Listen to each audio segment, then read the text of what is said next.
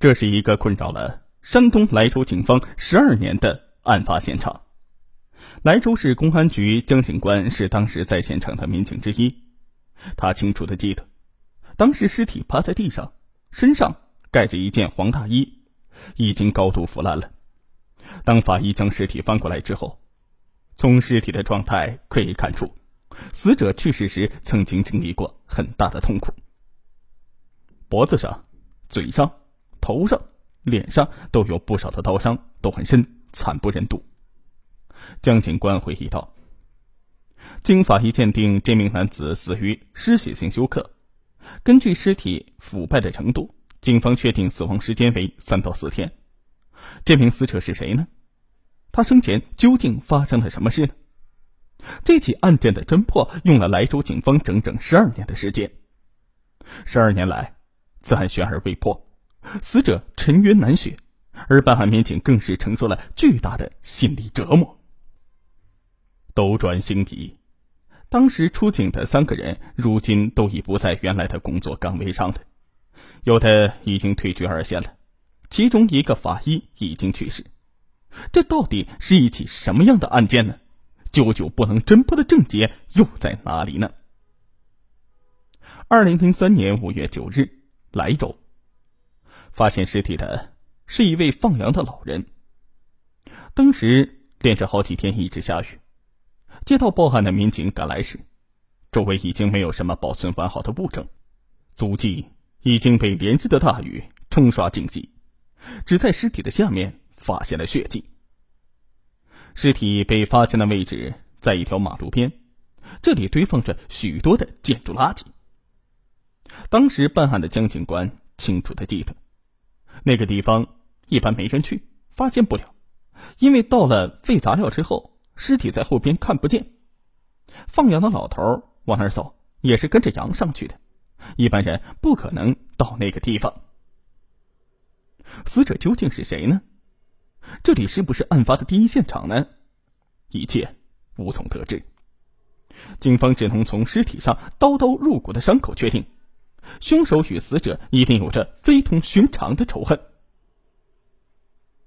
经过仔细的搜索。警方在现场发现了一些可疑的物品：一枚纽扣、一双拖鞋、一件白色工装以及一条带血的裤子。经过鉴定，裤子上的血迹与死者相符，而这种样式的服装非常符合周边打工人员的穿着。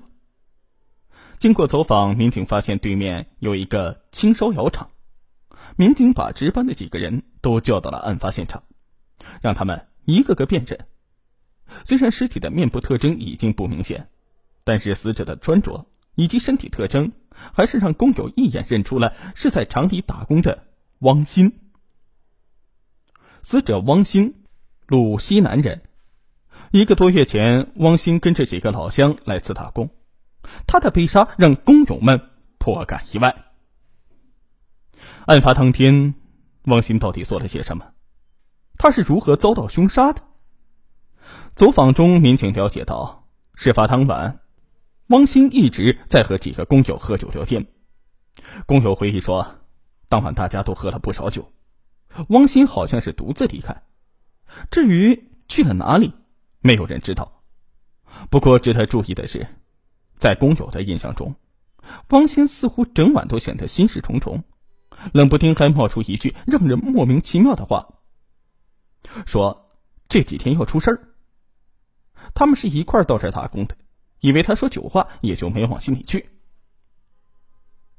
经过调查，警方得知，汪鑫个性暴躁，尤其喜欢酒后闹事，因此无论是在工厂还是早年在家乡，经常和别人发生冲突。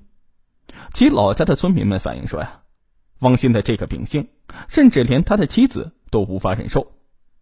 一九九七年，在一次冲突之后，汪鑫的妻子一气之下喝农药自杀了。自此，汪鑫更是成了孤家寡人，即便在外打工，愿意接近他的人也是不多的。民警调查发现，在一起打工的工友之中，和汪鑫关系最近的就应该是卢一全了。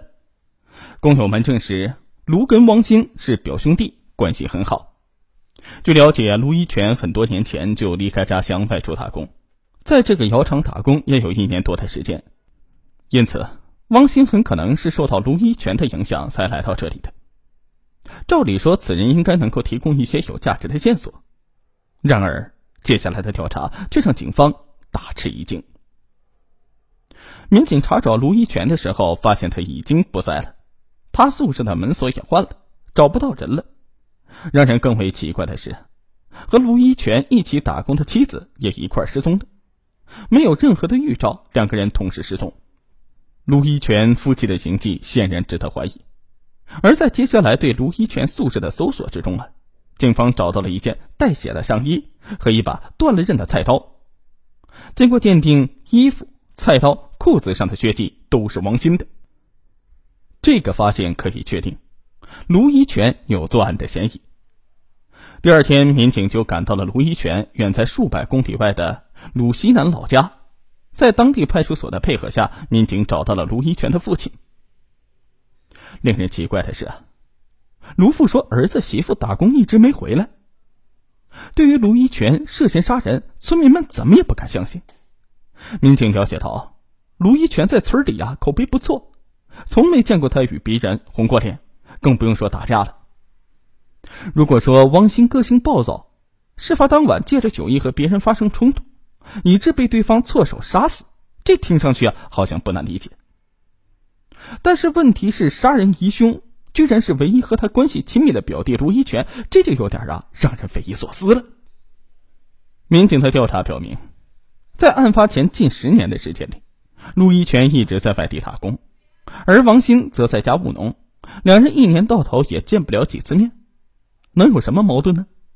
难道两人的仇恨是在打工的这一个多月里结下的吗？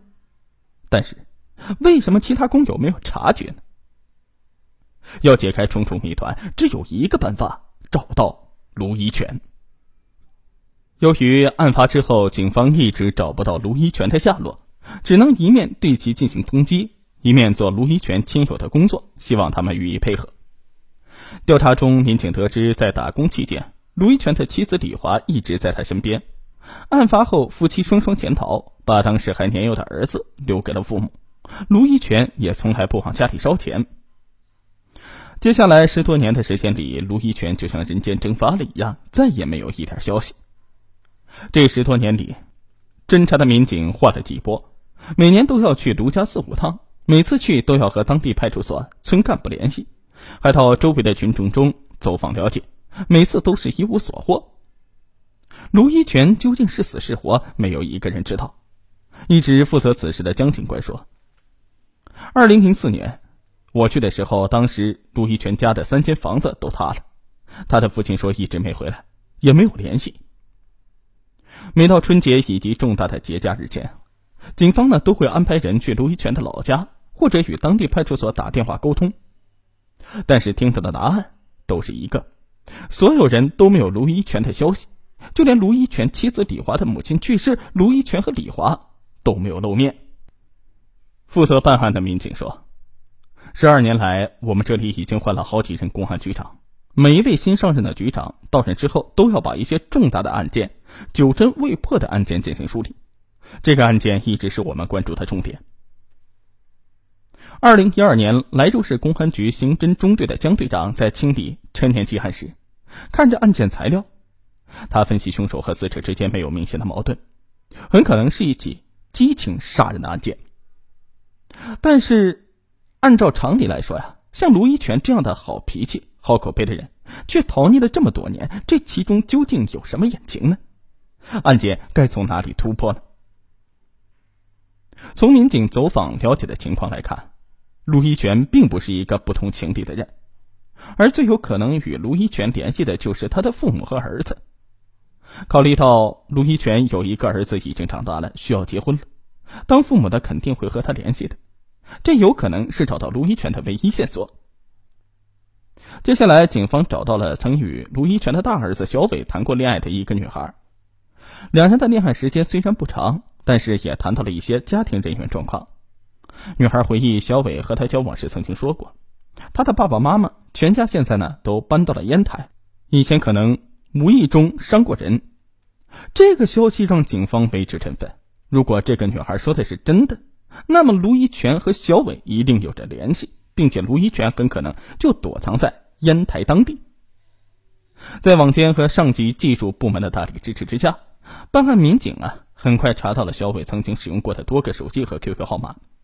通过各种信息的梳理和碰撞，民警顺利查到小伟虽然多次更换手机号，可每个新号开通之后都会与烟台的两个手机进行通话。虽然仅有一次通话，时间也不长，但是足以说明两者之间有着亲密的关系。莫非这两个手机号正是小伟父亲卢一全的呢？据警方了解，两个手机号的拥有人租住在烟台市郊某个偏僻的农村。根据村民的描述，男人的年龄与卢一全相仿，租住在这里已经有两三年的时间了，人很和善，也好说话。唯一让村里人觉得奇怪的是啊，这两个人在参加当地组织的人口普查的时候呢，一直以种种理由推脱，不愿接受普查。但他们两个人呢，都比较老实，干活呢不讲什么报酬，村民也没有发现什么异常，就一直对他们没有太多的注意。他俩生活也很简单。靠卖苦力挣钱吃饭。警方分析，如此小心翼翼过生活的人，很可能就是卢一全。二零一五年七月二十四日那天，警方得到消息，卢一全很有可能会出现在烟台市区的一处门面房里，随后将其抓获。